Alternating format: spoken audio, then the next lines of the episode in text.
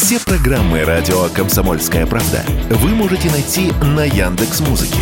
Ищите раздел вашей любимой передачи и подписывайтесь, чтобы не пропустить новый выпуск. Радио КП на Яндекс Музыке. Это удобно, просто и всегда интересно.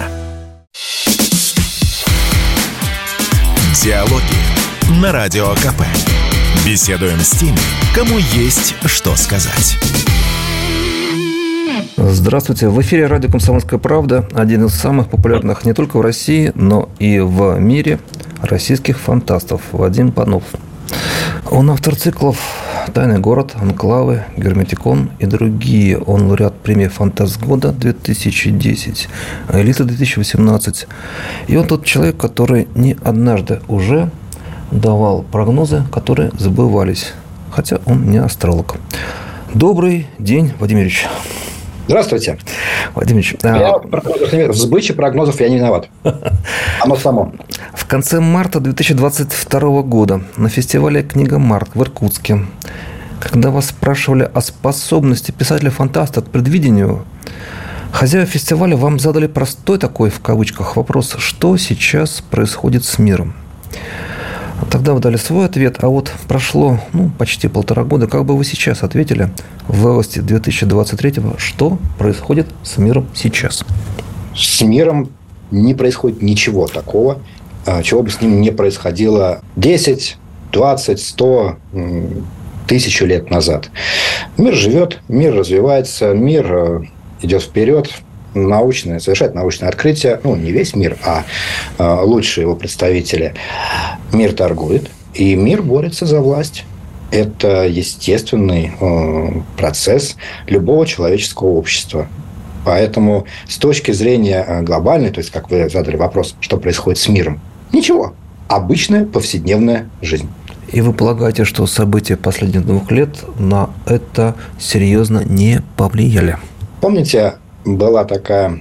То есть, если мы читаем книги о Великой Отечественной войне, то э, очень хорошо видно, как э, описывают одни и те же события, там, предположим, ну, битву на Курской дуге, да, э, как описывают ее э, проза лейтенантов, известное да, выражение литературы, вот, и как описывали ее в мемуарах маршала.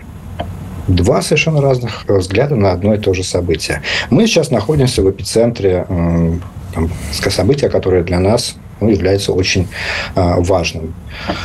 Поэтому, естественно, так сказать, нам кажется, что многое изменилось, многое поменялось, но действительно, с точки зрения э, глобального мира, пока не меняется ничего. А в августе 2020 года, после выборов президента в Республике Беларусь, возникли волнения. О них помнят все до сих пор. И тогда вы в «Комсомольской правде» в нашем эфире давали прогноз относительно развития событий, которые в основных своих позициях сбылись. А вот сейчас вы могли бы предположить, что будет в 2024 Настанет ли мир на востоке Европы? А, здесь, к сожалению, можно э, трудно прогнозировать по целому ряду причин. А, в общем-то, их перечислять, только, перечень только одних этих причин займет изрядное э, время. Поэтому э, мне кажется, что остается только надеяться. И очень хотелось бы, чтобы э, 2024 году, э, а может быть и раньше, ну, вдруг получится. Почему бы? Почему мы так списываем со счетов 2023 год на самом деле? Вот, э, То есть, может быть, и раньше? Почему нет? А, как говорится, любое событие, оно, а, тем более такое глобальное, которое происходит сейчас, ну, такое большое и сложное, которое происходит сейчас, на него воздействует огромное количество факторов, самых разных. А, Причем некоторые эти факторы мы видим, о некоторых слышим, некоторые находятся за пределами нашего понимания, нашего, в принципе, скажем так, нашего информационного потока. Вот. Есть много вещей, которых, естественно, мы не знаем. Это нормально для подобной ситуации, потому что мы, в общем-то, ну как, э, мы вовлечены в нее не на том уровне, чтобы знать досконально о происходящем. Поэтому э, вполне возможно, какие-то э, события сыграют свою роль, какие-то факторы сыграют свою роль, и, в общем-то, э, ну, все разрешится. И вы в этом потоке событий, в этом потоке информации аналитик. Ну, это, наверное, слишком, э, слишком сильно э, выражение, поскольку я профессионально не анализирую то, что происходит сейчас, да, вот э, в этой как раз области. Мне больше интересно э, развитие, в принципе, это, ну, скажем так, технической стороны цивилизации и к чему мы идем глобальным. А, поэтому, ну, не то что аналитик, просто как все смотрю и пытаюсь, так сказать, делать какие-то выводы, исходя, опять же, из тех данных, из тех э, фактов, которые которым я могу оперировать, но не более. Российские фантасты всегда дружественно общались с фантастами, живущими на Украине. И ни с одним из наших писателей в этом жанре я говорил. И большинство из наших российских фантастов отмечали, что украинские фантасты в своих книгах уже давно предчувствовали напряжение на просторах бывшего СССР задолго, не только до 2020-2022 года, но и до 2014 года. А вот у вас похожие предчувствия возникали в начале 2000-х годов? И общались ли вы сказать, с украинскими коллегами на эту тему? Честно говоря, нет. Не общались? А, но вот именно на эту тему нет. А, возможно, по той причине, что книги, о которых вы упоминали, как-то проходили мимо меня. Не знаю почему. А, я все-таки, а, будучи человеком, наверное, более миролюбивого склада, я в большей степени интересовался, скажем так, положительной динамикой, положительным вариантом а, развития человечества. Да? И меня интересовало, интересует общество, которое нас ожидает впереди, в которое мы уже практически входим. И поэтому я как-то не особенно задавался темой, что какие возможны варианты здесь и сейчас. С другой стороны, мы видим, что, скажем так, многие учебники истории или, скажем так, исторические, трактовка исторических фактов, причем в том числе общеизвестных исторических фактов, а, не вызывающих или не вызывавших сомнения до определенного времени, сейчас э, в республиках, ну как уже в независимых государствах, которые э, некогда входили в состав Советского Союза, э, трактуется совершенно иначе. И я говорю не только об Украине. Э, очень много фактов, которые, ну, скажем так, переигрываются в силу тех или иных ну, возможно, конъюнктурных так сказать, задач, да, которые стоят перед этими людьми. Поэтому, а когда переигрываются факторы, понимаете, мы не всегда понимаем, или, скажем так, не все из нас понимают, э, что такое урок истории в школе. Нам кажется, что, ну, прочитал ребенок учебник, захлопнул и побежал в сеть да, э, в интернет. Но на самом деле у него это все осталось, сохранилось, возникает некое, скажем так, э, выражаясь таким языком, информационное поле, общее информационное поле, в котором появляются другие факты, которые не вызывают уже э, каких-то сомнений, вопросов и прочее. Ну, это как, э, там, предположим, да, э, было э, монголо-татарское иго? Было. То есть никого не интересует. В принципе, спросите, э, когда оно началось, когда закончилось. Люди вам не ответят. Ну, примерно, может быть, ответят. Ну, примерно да. так. Но оно было. Вот. Э, то есть есть вещи, которые как бы никого не вызывают сомнений. И поэтому эм, то, что мы ну, недооценим, скажем так, э, уроки истории, они как бы, тем не менее, формируют людей с определенным мировоззрением. И люди с этим мировоззрением, они составляют большинство в всех республиках бывшего Советского Союза, за исключением России, которые забыли историю нашей общей страны, вот по вашим ощущениям? Ну, не то, что забыли. Во многих э, государствах она просто рассказывается иначе. История иная. Она уже переделана. У вас есть переделка истории в ваших книгах? Ну, разумеется. Но я могу сказать только то, что мои книги – это художественно. Кроме того, в разделе «Фантастика». Это жанровая литература, и когда мы открываем э, книги этой направленности, мы понимаем, что речь идет о некоторой условности. А когда же мы открываем учебник истории, особенно когда молодой человек, ну, ребенок открывает учебник истории и читает факты, он воспринимает их не так, как художественную литературу. Это, я думаю, тоже очевидно. И здесь уже да, отношение совсем другое. То есть нельзя сравнивать такие вещи. И мы имеем в виду, мы уже имеем в наличии а, поколения, даже не одно поколение, которое не имеет представления о реальной истории, которая была в 20 и даже в начале 21 века, на просторах, в том числе бывшего Советского Союза. Да, безусловно. Эти люди фантастику воспринимают как реальность, а реальность как фантастику.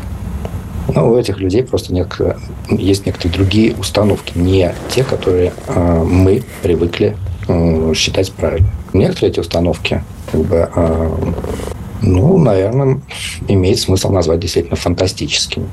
Но, повторюсь, если их э, преподают в школе, ну, вспомните себя ребенком. Вы приходите в школу, вам учитель что-то рассказывает. Например, что Земля круглая. Хотя вы там свои 6, 7, 8 лет, в общем-то, как-то это, об этом особо не задумывались. Но вы принимаете это на веру. С возрастом это, так сказать, укрепляется тем или иным способом.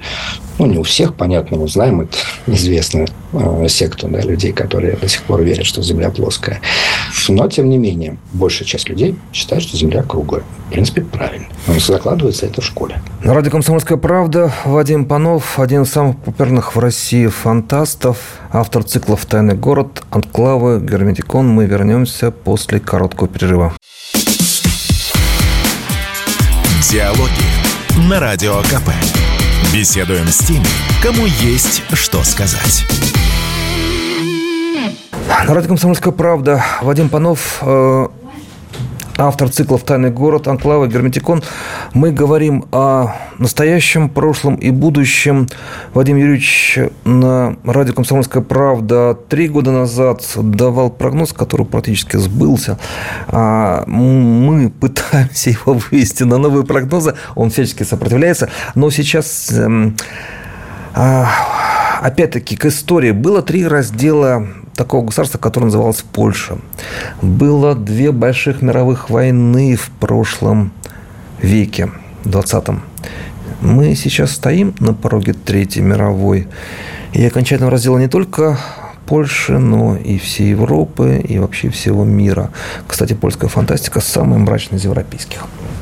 Сложно э, давать данные прогноз, поскольку, как я уже сказал, работает очень-очень-очень много факторов. Возвращаясь к предыдущей теме о том, что э, есть вещи, которые э, нам в свое время вкладывали, объясняли очень э, доходчиво э, на примерах и, э, в общем-то, э, доказывали, что и мы начинали в это верить и не сомневаемся. Так вот, один из таких примеров который из моего детства, да, это, в общем-то, э, тот, что Третья мировая война будет ядерной. Значит, она будет последней. Э, если я правильно понимаю людей, надеюсь, я их понимаю правильно, жить на радиоактивном астероиде никто не хочет. И ну, в ваших произведениях вот, такого, никогда такого развития ситуации не было, да? Не было. А, собственно, это, я думаю, ответ на ваш вопрос, потому что а, большая, горячая большая война, то, что мы называем мировой, станет последней. По крайней мере, э, я в это верю. Я искренне надеюсь, что это понимают все а, участники или активные участники современных процессов. Ну и очень хочется, чтобы до этого не дошло. Вы наверняка Э, смотрите за тем, что происходит э, на больших мировых площадках. И, конечно, э, ситуация вокруг маленького острова Тайвань, рядом с которым Большой Китай, а с другой стороны океана Тихого большая-большая Америка, которая посылает авианосные группировки, она же никуда не делась, она все равно остается горячей на фоне того, что происходит на востоке Европы здесь угроза вам видна? Ско- а, скорая угроза? Нет, конечно. Почему? Элементарно. Э, вот когда э, вы сказали, используя слово «маленький Тайвань», вы же наверняка знаете, что маленький Тайвань э, является фактически монополистом производства чипов. Да? В мире, да, 90%. Вот когда э, появится другая не знаю, маленький Мадагаскар или большая Америка, где будут сосредоточены э, мощности аналогичные по производству чипов, вот тогда у маленького Тайваня будет причина бояться. И там, возможно, возникнет какое-то напряжение. До этого никто туда не полезет. Замечательно. В интервью полуторагодичной давности вы сказали, люди становятся не нужны. А, ну, вы имели в виду а, конкретные отрасли или в целом а, вообще весь мир, подразумевая и наступление искусственного интеллекта, о котором сейчас с тревогой говорят все, начиная от Илона Маска и заканчивая Биллом Гейтсом. Ох, наконец-то тема. Так. Э, за эти полтора года, кстати, э, успела выйти моя книга, э, не художественная, моя первая не художественная книга «Нонфик», исследование будущего, которое называется «Симулятор безумия». И в котором в том числе развивается вопрос именно о том, о необходимости людей в будущем. Да? Действительно, если просто посмотреть и проанализировать, наконец-то я могу использовать это слово, проанализировать то, что происходит в промышленности, вот, а, в, в мировой промышленности, я имею в виду, особенно в тех, в основных ее отраслях. А основные отрасли какие? Сельское хозяйство, э, товары повседневного спроса, э, энергетика. Вот. Э, но в первую очередь, конечно, сельское хозяйство энергетика, на самом деле. А ВПК? Сейчас. Так, хорошо, значит, да. То, то можно посмотреть, что э, можно увидеть, что э, эти отрасли э, максимально обезлюживаются. То есть, э, причем чем выше развитие государства, тем меньше людей занято в сельском хозяйстве.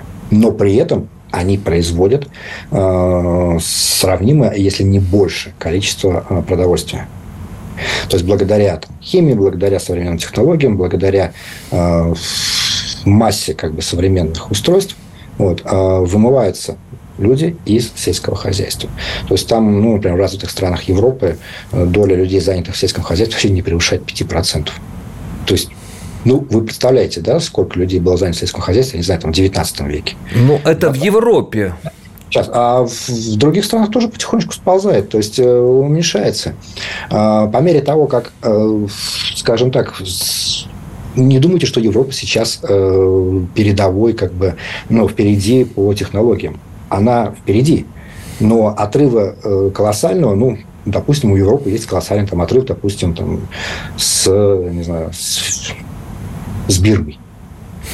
Например, с Китаем, с той же Индонезией, с Таиландом у них большого отрыва нет. То есть э, технологии развиваются, и это выгоднее, потому что ну, чем меньше людей, тем меньше расходы на э, их ну, давайте говорить, циничное содержание. Да? То есть машина обходится дешевле, как те же самые промышленные роботы, которые способны вкалывать 24 на 7 ну, безостановочно, только там доливай масло, ну, сейчас условно, и подкручивай гайки, если они вдруг разболтались. Вот. Поэтому э, тренд идет именно такой, что э, те профессии, которые всегда считались э, человеческими, э, которые требовали большого количества людей, они потихонечку уходят. Потихонечку, потому что, да, есть второй вопрос. Э, что делать с теми, кто остается без работы из-за этого? И Будет что? Социальный, будет социальный взрыв, это все прекрасно понимают, и именно поэтому сейчас, в общем-то, э, развитие и тоже, там, скажем так, внедрение робототехники э, идет далеко не теми темпами, которые, в принципе, которыми могло бы идти. Идет плавный, постепенный переход на автоматизацию, роботизацию и прочее. Будет ли этим управлять искусственный интеллект?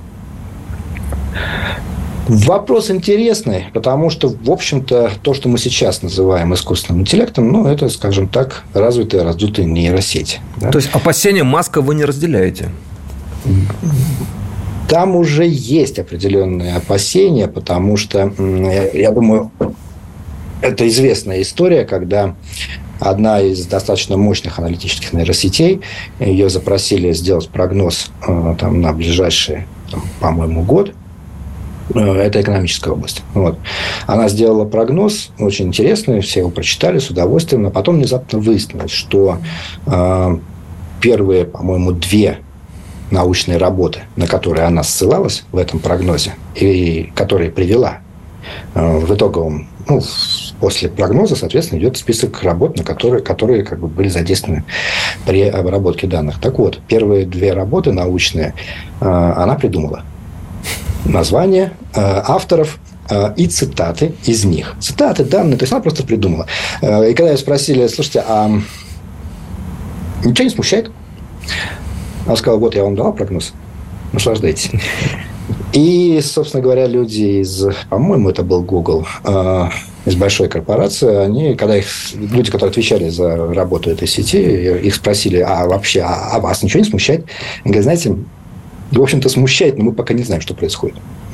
Вот, то есть нейросеть научился врать. Ну, или подгонять факты, как, она, э, как ей это нужно. Э, что там происходит? Почему она этому научился? Я, я думаю, не учили. Но, тем не менее, факт есть факт. А, то есть, будем откровенны, нейросети становятся все больше похожи на людей. И это С... опасно для людей. И это совершенно безопасно для людей, потому что когда ты знаешь, как твой собеседник, твой оппонент или твой союзник, неважно кто, когда ты понимаешь, как он думает, он перестает быть опасным. Чем Skynet э, был опасен для людей? Потому что мы, там, э, герои этого фильма не понимали, как он думает, не понимали, чего он хочет. Хотя, ну, в принципе, понимали, да, он это провозгласил, всех убить, один останутся. А, соответственно, э, там, ну, что бы ты о нем не знал, понятно, что он твой враг. А эти вплетаются в общество и начинают мимикрировать под людей. Точно так же придумывают себе липовые диссертации. Свои парни. Э, знаменитый российский фантаст Вадим Панов не боится искусственного интеллекта, нейросетей и считает, что ничего страшного в этом нет. Ну, может быть, мы утрируем, но вернемся к этому после небольшого перерыва. Вадим Панов, автор циклов «Тайный город», «Анклавы» и «Герметикон» в эфире радио «Комсомольская правда». Диалоги на Радио КП. Беседуем с теми, кому есть что сказать. На радио «Комсомольская правда» мы говорим с писателем-фантастом Вадимом Пановым, автором циклов «Тайный город», «Анклавы», «Герметикон» и других. Одним из самых популярных авторов в этом жанре, не только в России, но и в мире. Говорим о том, что уже произошло, то, что происходит сейчас, и о том, что произойдет, возможно, в близком будущем. Владимир Ильич, у вас... А, вы говорите о том, что власти имущие могут поручить ученым создать вирус, который радикально сократит лишнее население, богатые страны получат спасительную вакцину. Это вы говорили ну, почти два года назад, в разгар ковида. Сейчас ковид на спаде. Ну и точно не он главная проблема.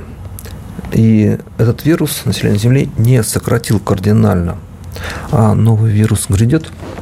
Э, Все будет зависеть от того, от текущей ситуации, вы же понимаете. То есть э, ковид э, на спаде, но он сделал очень много для нашей цивилизации, ну, или, можно сказать, в кавычках, да, сделал. Во-первых, он научил нас бояться снова.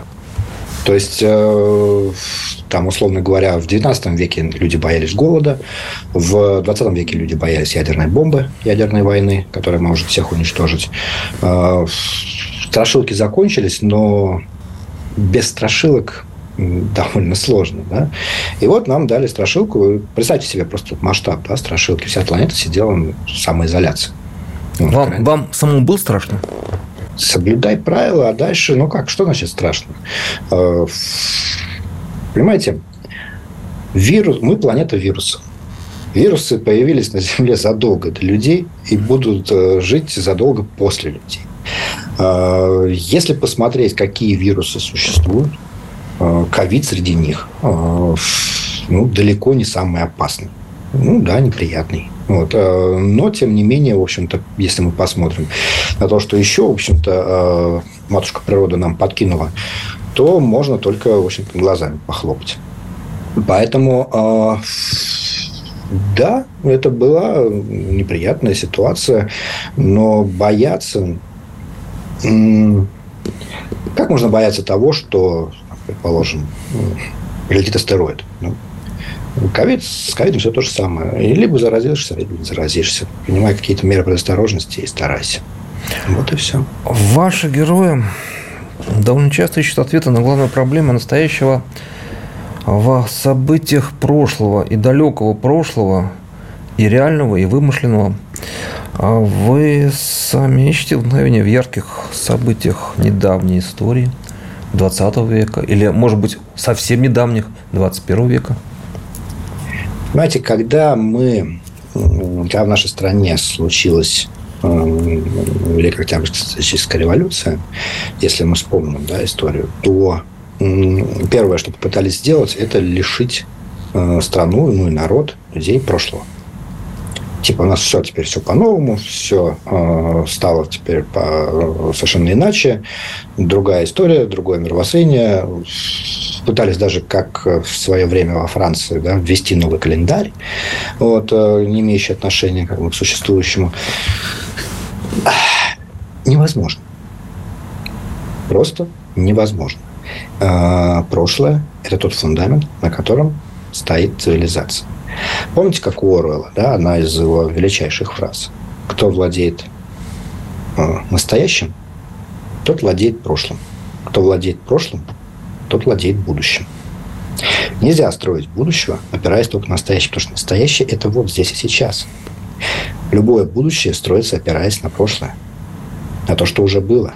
Да, там могут быть старые обиды, э, либо огромные достижения, победы, Поэтому э, только опираясь на них, можно выстроить что-то положительное. И поэтому, если вы посмотрите э, учебники истории, либо показы, демонстрацию истории в различных странах, то вы поймете, что люди опираются на победы свои, прошлые, на то, чем есть гордиться. А, в общем-то, каждому народу есть чем гордиться. Они не рассказывают, там, как устраивали, там, условно говоря, огораживание с колоссальными жертвами, да, или там голод в Ирландии, когда там вымерло сколько, по-моему, процентов 30, да, населения, вот. Либо как перебили всех индейцев. Никто же об этом не рассказывает. Ну, как, да, это было, но да, это было. Но подчеркиваются только достижения. Это нормально. И поэтому, когда мы говорим о том, что э, мы ищем э, корни проблем в прошлом, ну, это естественно. Ну, в будущем их нет. В настоящем? Ну, что в настоящем? Настоящее – это то, что сейчас. А все, что сейчас, было заложено вчера. У вас нет ощущения, что в последние два года массовый читатель, ну, в России точно, а, изменил, может быть, несколько, может быть, кардинально – отношение к литературе, которая называется фантастикой или фэнтези. То есть тот жанр, в котором вы работаете уже больше 20 лет. И вот в какую сторону он отношение изменил? А, ну, смотря, понимаете, литература это не то чтобы мода. Понимаете, здесь э, есть, конечно, э, естественно, возникают некие тренды, безусловно. То есть, когда есть, э, получается, у кого-то необычный, прорывной, или какой-то реально новый как бы, взгляд на что-то, да, появляется роман, который заставляет о себе говорить, то, разумеется, появляется, он дает там, в том числе дает э, направление целое, задает, и многие авторы работают в этом же ключе. А, но в целом каждый из нас все-таки мы выбираем себе книги, те, которые мы хотим прочитать, те, которые нас устраивают, те, которые в том числе, кстати, мы понимаем. Э, и поэтому кому-то хочется прочитать э, простые истории Ну, про любовь, но в фантастическом антураже. Да? А, кому-то хочется прочитать что-то посложнее. А, история с подтекстом. А, история, которая заставит задуматься. С этой точки зрения наш, наш, скажем так, читатель российский, ну, в общем-то, точно такой же, как и всегда. Кому-то нравится одно, кому-то другое. И, к счастью, пока мы не заставляем людей читать что-то конкретное. То, что читатель нырял в фантастику или в фэнтези, все-таки это немножко разные жанры. Фантастика. Да, сбегая, сбегая от реальности, убегая от Когда реальности.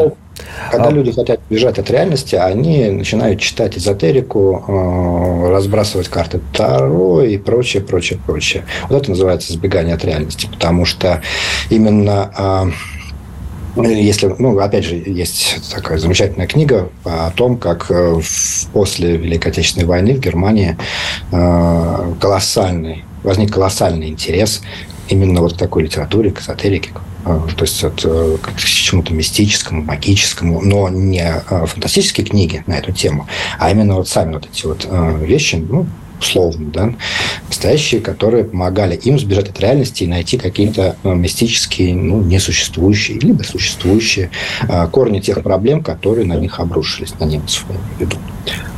Вот. А что касается фантастики, да, есть, безусловно, э, направление в этом жанре, э, в которое позволяет сбежать от реальности.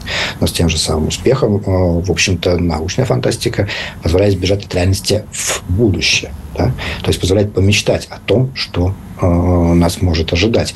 И тут есть очень тонкий момент. А если мы не будем мечтать о том, что нас ждет впереди, к чему вообще придем? Застрянем на одном месте? Нашу цивилизацию построили мечтатели. То есть, если бы мы не мечтали о чем-то большем, не хотели бы придумать чего-то больше, добиться чего-то большего, мы бы сейчас до сих пор сидели в пещерах. Ну, а что? Сухая пещера. Эм, шкуру повесил, вроде не дует. Э, вышел с тем племенем, мамонта завалил, еда на ближайшие полгода. К чему торопиться, к чему спешить, куда стремиться? Все хорошо, все здесь. Вот. Но нет, блин, э, уж не знаю, там, жена сказала, что вот неплохо было бы водопровод устроить, там, или там, э, не знаю, пещера чем-то не устроила, вот э, дети появились, у детей внуки, а пещера, в общем-то, ограничена, нужно соседнюю пещеру занять и так далее, и так далее. А, то есть, мы мечтали, мы хотели узнать, что там за другим, э, за тем холмом, мы хотели узнать, э, почему, так сказать, что произойдет, если колесо начнет крутиться. А если к этому крутящемуся из-за воды колесу подключить э, хитроумную, ну, не настолько хитроумную, но по тем временам невероятно хитроумную систему, что еще можно с ее помощью накрутить. Да? Вот. Не ждать, когда ветер подует, ветряная мельница закрутится, а поставить водяную мельницу и так далее, и так далее. Шаг за шагом мечтатели, которых не устраивало то, что есть сейчас – меняли наш мир. На радио «Комсомольская правда» писатель-фантаст Вадим Панов. Мы вернемся после короткого перерыва. Диалоги на Радио КП. Беседуем с теми, кому есть что сказать. Мы продолжаем разговор с Вадимом Пановым, автором циклов «Тайный город», «Анклавы», «Герметикон», Лауреатом премии «Фантаст года 2010», «Элита 2018» с Юрьевичем мы говорим о его книгах в том числе. Сейчас будем говорить, хотя до этого мы говорили, сказать, о его прогнозах, о его представлении о настоящем, прошлом и будущем. А, в знаменитом цикле «Тайный город» в 2022 году у вас в декабре, в конце года прошлого, вышел «Ангел мертвеца», весной сборник «Быстрые перемены». А для тех, кто не читал, хотя таких немного среди ваших поклонников, в этих книгах косвенно отразились грозные события, косвенно, того года. Э, да не особенно, потому что я, ну, как сказать, задумываю... Там же про Москву. Тайный город – это же как О, бы Москва. Да. Но задумываются книги э, заранее, задолго до того, как они выходят в свет. И я Мне очень нравятся вот старые записи э, того же самого Карандаша, да, клоуна э, там, 50-х годов московского. Соратника Никулина. Да. Ну, некоторые даже говорили, что учителя. А когда он, э, по-моему, это он, да, пустил интересную вот эту фразу «утром в газете, вечером в куплете». В куплете, да. А, просто веч, по вечерам уже шутил на темы, на важные темы, которые, так сказать, были а, до этого, так сказать, появлялись в газетах. Я не считаю, что в литературе данные э, вещи уместно поскольку э, книги все-таки пишутся не на один вечер, не, на, э, не для того, чтобы просто вот повеселиться, посмеяться. Э, книги, хорошие книги хочется перечитывать, а значит, э, вот все вот эти вот, как сказать, соблазн использовать яркие или там даже важные темы, которые сейчас на слуху. Я сейчас говорю не только вот об этом, но, в принципе, о любой теме, любую тему, если взять, которая внезапно становится трендовой, внезапно становится модной, да, в том числе, вот, о которой все говорят, и вот соблазн использовать ее в книге, скорее, скорее, пока не опередили, да, это не про меня. И а, ваши я красные шапки не пошли на войну. И я считаю, что э, любая тема, любая идея для книги э, должна э, вылежаться она должна дождаться своего часа, она должна, писатель должен ее прожить, продышать, и тогда уже э, решить окончательно использовать ее, поднимать ее в своих книгах или нет. А, этим, на мой взгляд, ну и в том числе этим, писатель отличается от колумниста. И от публициста, да? И ваша Поэтому... тайная Москва все равно, сказать, будет преобразовываться в ближайшее время, в ближайших произведениях. Она не может остаться и, ну, прежней. Все живет, все развивается, как э, говорил, вспомните, был такой девиз у, у клуба «Динамо», да, движение жизнь. Это логично, это нормально. Э, если ты не двигаешься, ну, ты умираешь, в общем-то. Поэтому любой шаг должен вести к какому-то развитию. Как будет развиваться «Тайный город», я пока не знаю, потому что сейчас я работаю над другой книгой. Поэтому э, посмотрим. А как будет развиваться человечество, кстати, извините, что возвращаясь к этой теме, но тем не менее, давайте снова об аналитике. Вот, вот о вашей той книге, да. Я как раз говорил, да, «Симулятор безумия» – это как раз о том, что размышление о том, что нас может ожидать наше общество – именно общество большое, а, к середине вот нашего столетия. Середина чуть-чуть подальше. То есть, это вот. средний краткосрочный прогноз такой? Или краткос... Совершенно верно. Это анализ тех трендов, которые сейчас уже существуют. Некоторые из них мы с вами затронули. Вот. И, собственно говоря, а, прогноз, а, к чему они могут привести, какой мир получится, если все эти тренды будут ну, сохраняться и разовьются в то, во что их хотят развить. Ну, симулятор безумия. Книга с очень оптимистичным. Да, название оптимистичное абсолютно. Вот у вас в том же прошлом году, 2022, а, в серии Герметикон вышла книга «Трио неизвестности», да? А, вот, и там команда, которая вашим читателям, конечно, полюбилась, она продолжает расследовать заговор, заговор людей, которые прячутся на такой вот ну, удивительной, такой странной планете а, Мартина или Март, Мартина, Мартина, правильно, ударение. Ну, хорошо. Какие ответы на какие вопросы ищут э, эти люди? Там астрологи, астрология – это наука, да, на этой планете? Совершенно верно. А, а что они там хотят найти? На какие вечные вопросы? Или на какие-то совершенно прямые вопросы они хотят найти ответы, а, и они их не находят? И так это искание и будет вечным? В целом, и не успевают найти именно ответ э, на свои вопросы. Но я думаю, что они догадываются, что происходит на этой планете. Они понимают, э, что поскольку там опять же, живут люди, э, то они понимают, как они думают, они понимают, э, к чему эти люди стремятся, и, в общем-то, не ошибаются в этом. А стремятся это люди к тому, с чего мы с вами начали сегодняшний разговор. Они стремятся в том числе к власти. И получив, заполучив в свои руки э, уникальные достижения, уникальные ресурсы, эти люди не нашли ничего лучше, как использовать их, ну, в общем-то, очень бывает сказать, во зло. Да? Вот. Но, с другой стороны, для них самих и для их последователей в этом ну, нет особого зла. Они, в общем-то, просто используют выпавший им шанс в своих интересах. Только не говорите, что зло побеждает. Ну что, ни в коем случае. Вот. Э, у нашего добра очень большие кулаки, и мы обязательно э, сумеем с ним справиться. Кстати, раз уж мы заговорили о герметиконе, то постараюсь, наверное, порадовать. Вы, вы первый будете, э, где это прозвучит.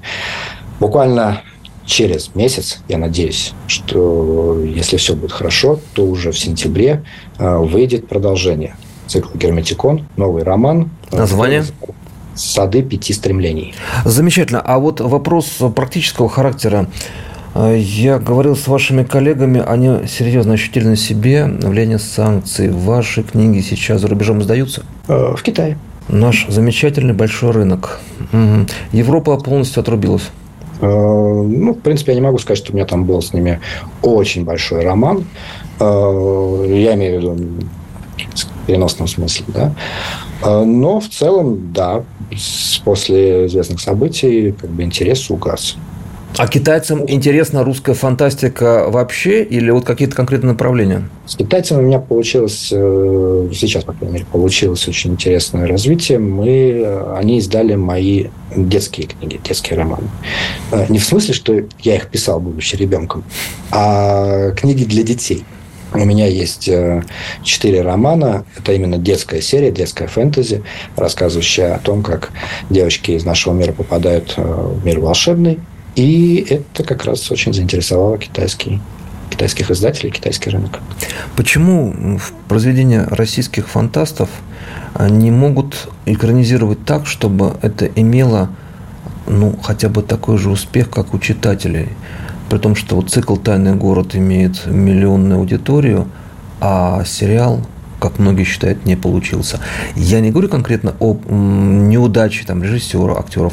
Выглядит, что как только актер доставит задачу, что по щелчку его пальца исчезает полгорода, он не может это сыграть. А в чем, в чем проблема? Это долгий разговор. Хорошо. А почему не могут снимать хорошие сериалы по нашей фантастике? Понимаете, я не настолько погружен в мир кинобизнеса, чтобы давать здесь ну, снова аналитическую оценку. А вы сценарий пишете для таких? А, я редактирую. То есть, когда вот, те, те, весь тот опыт работы с кино, который у меня был, а, я редактировал, потому что дело в том, что я пишу, когда пишу книгу, я пишу для того, чтобы ее прочитали. То есть, а, это совершенно другой, другой подход к тексту. Сценарист пишет так, чтобы это посмотрели. А, Причем у него довольно сложная задача, потому что сначала он должен сделать текст, но при этом он делает текст с прицелом на то, что этот текст будет экранизирован, и, соответственно, мы увидим все это на большом экране. А, это принципиально другая задача, абсолютно другая задача. Поэтому э, сделать хороший сценарий, тем более сценарий фантастический, очень сложно действительно очень сложно. Вот. И у нас э, такого опыта до сих пор особенно не было. А, перенести, просто перенести книгу на, ну как, на пленку, да, вот, э, это тоже не выход. Потому что, еще раз повторюсь, а, книга пишется для того, чтобы ее прочитали там слишком много э, нюансов, которые невозможно перенести на пленку. Э, экранизировать, написать сценарий так, чтобы э, он, фильм смотрелся так, как книга читается, это задача для профессионалов очень высокого. То есть сейчас новых телепроектов у вас нет? Кинопроектов? Ну, пока нет. Если в прямом стриме, в телеэфире встретится э, суперфантаст Америки Кинг, суперфантаст э, России панов, и им зададут 10 одинаковых и одинаково острых вопросов. Кто победит? А в чем будет выражаться победа? А, победа ну, будет... А, победа случае, будет... судить. Только в этом. Потому что, э, понимаете, абсолютно разное мировоззрение, абсолютно разное восприятие реальности, абсолютно разные установки изначальные, исходные. Поэтому, если судить будут только американцы, победит Киенко. Если судить будут только наши, победят, ну, скорее всего, держу победу я. Если 5 на 5, то бодрая ничья. В общем, победит дружба.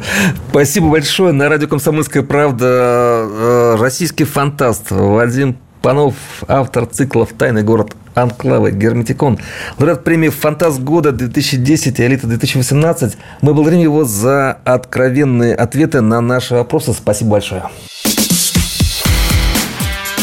Диалоги на Радио КП. Беседуем с теми, кому есть что сказать.